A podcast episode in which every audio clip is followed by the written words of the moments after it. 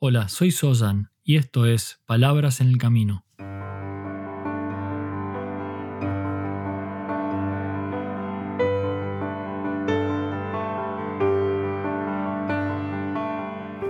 Un podcast para el camino al trabajo o de regreso a tu hogar, mientras caminas por la ciudad o en camino hacia lo de un amigo.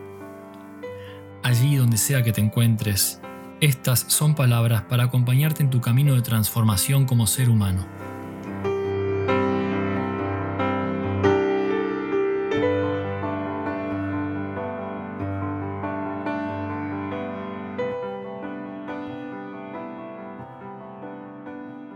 Hola y gracias por estar aquí nuevamente en este episodio de Palabras en el Camino.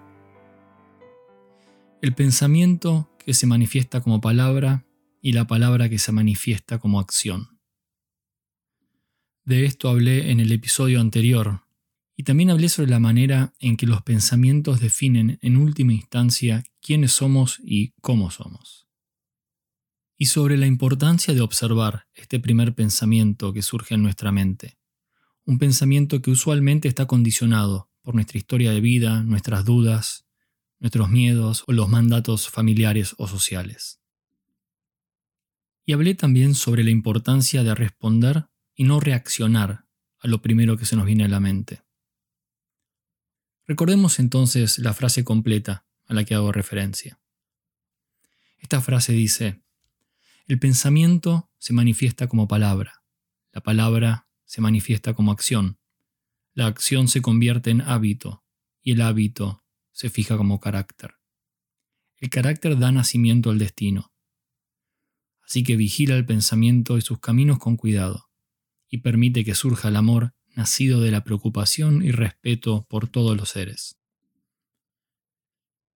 Voy a seguir entonces hablando en este episodio sobre el pensamiento, ese diálogo interno que ocurre en la mente, ese diálogo que ocurre antes de que exista la palabra o que exista la acción o que se transforme en hábito. Siempre hay un espacio, por más pequeño que sea, entre el pensamiento y la acción, o en ocasiones un espacio más largo, que se da entre el pensamiento y la inacción. Entonces voy a hacer referencia a una de las cosas que ocurren en ese espacio, en ese espacio entre el pensamiento y la acción o el pensamiento y la inacción, que es la manera en que partimos de un pensamiento original y comenzamos a sumarle otros pensamientos, ideas, conclusiones, Todas cuestiones que al final terminan convirtiéndose en un ensamble o un conjunto de pensamientos y emociones, que en general tienen muy poco que ver con el pensamiento original, con eso que fue lo primero que apareció en nuestra mente, sino que se transforma en aquello que surgió más todo aquello que agregamos. Y esto es lo que llamo el efecto bola de nieve. Y quizá lo hayas vivido alguna vez en persona o quizá lo viste en algún programa de televisión, o leído en un cuento, o en un dibujo animado. Parados sobre la cima de una loma o de una montaña nevada, tomas un puñado de nieve y lo arrojas barranca abajo. Y metro a metro se va formando una gran bola que al llegar a la base puede tener dimensiones extraordinarias. La bola de nieve. Pero en su centro existe ese pequeño puñado de nieve que lo comenzó todo, allí, en la cima de la montaña. Entonces nuestra mente es en ocasiones como esa ladera nevada, y un pensamiento, una situación, una idea, es arrojada desde la cima, desde la cima de nuestra mente.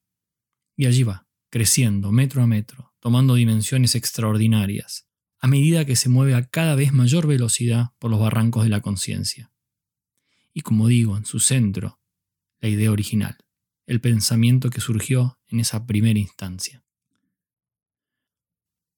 Y recuerdo en referencia a esto una historia, una historia que escuché hace mucho tiempo, sobre una persona que iba en su automóvil y tiene un percance en la ruta. Tiene un problema con el auto, en medio de un espacio desolado y lejos de la ciudad. La persona desciende del automóvil y nota que su rueda está pinchada y piensa, bueno, es simple, lo único que tengo que hacer es cambiar la rueda por la de repuesto o por la rueda de auxilio. El problema aquí es que cuando intenta hacerlo se da cuenta de que en su maletero no se encuentra el cricket o el gato, ese elemento para levantar el auto y cambiar la rueda. Preocupado entonces, mira a su alrededor, y allí hacia su derecha, en la lejanía, distingue la luz de una casa. Y por supuesto piensa, estoy salvado, seguro allí tienen un cricket o un gato para levantar el automóvil. Entonces comienza a caminar hacia la casa, y mientras camina mira la hora. Y son las 10 de la noche, y piensa, seguro ya se han ido a dormir y no hago más que molestarlos. Pero bueno, no tiene otra posibilidad más que buscar ayuda, por lo que sigue caminando.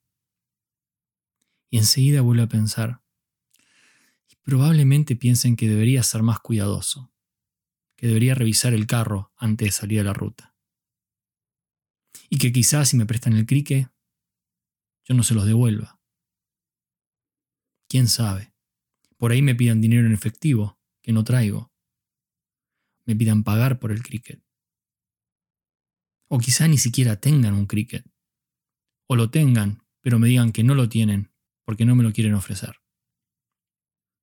Continúa caminando y pensando, imaginando diferentes situaciones, y finalmente llega entonces la persona a la puerta de la casa y golpea. Un caballero atiende. Buenas noches. ¿Qué lo trae por aquí a estas horas? La persona entonces lo mira y le contesta. Pues nada, puede usted quedarse con su crique, que yo no lo necesito. Y ante la mirada perpleja del dueño de casa, da media vuelta y se va. Y eso es lo que ocurre. Un pensamiento surge, y en ocasiones le agregamos, sumamos y lo modificamos a tal punto que queda poco y nada del pensamiento original y una idea completamente nueva, que es esa enorme bola de nieve. Y es muy importante observar este proceso de modificación o agregado mental entre el pensamiento y la palabra o acción. Pero también hay que entender que este proceso de modificación no es necesariamente un proceso negativo.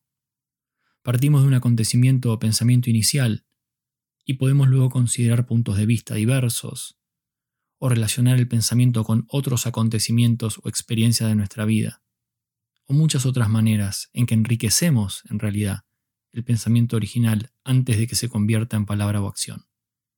Esto es parte de lo que hacemos cuando respondemos de manera hábil en lugar de reaccionar. El punto que quiero hacer aquí es otro es volver a esa imagen de la bola de nieve, ese pensamiento que soltamos en la ladera de nuestra conciencia y va tomando más y más volumen. Y es cuando inventamos entonces una historia basada en ese pensamiento. Cuando basado en un pensamiento original le agregamos más y más capas de complejidad. Y esas capas de complejidad suelen provenir de la inseguridad, de creencias, y ocurren a tal punto que el pensamiento original deja de existir prácticamente y se convierte en una nueva fantasía de la mente, en esa bola de nieve que desciende la ladera de la montaña de nuestra mente y crece y crece, y en ocasiones llega a tener un tamaño insólito que poco y nada tiene que ver con ese pensamiento original. Entonces, antes de actuar o hablar, observa cuánto de lo que hay en tu mente es producto del acontecimiento original y cuánto es lo que tú le has sumado o agregado, o inclusive modificado. Y vuelve una vez más a la pregunta, ¿qué es exactamente lo que está ocurriendo aquí? ¿Y cuánto de lo que está ocurriendo es creado por mí? ¿Cuánto es parte de mi propia historia? ¿Qué tamaño tiene mi bola de nieve?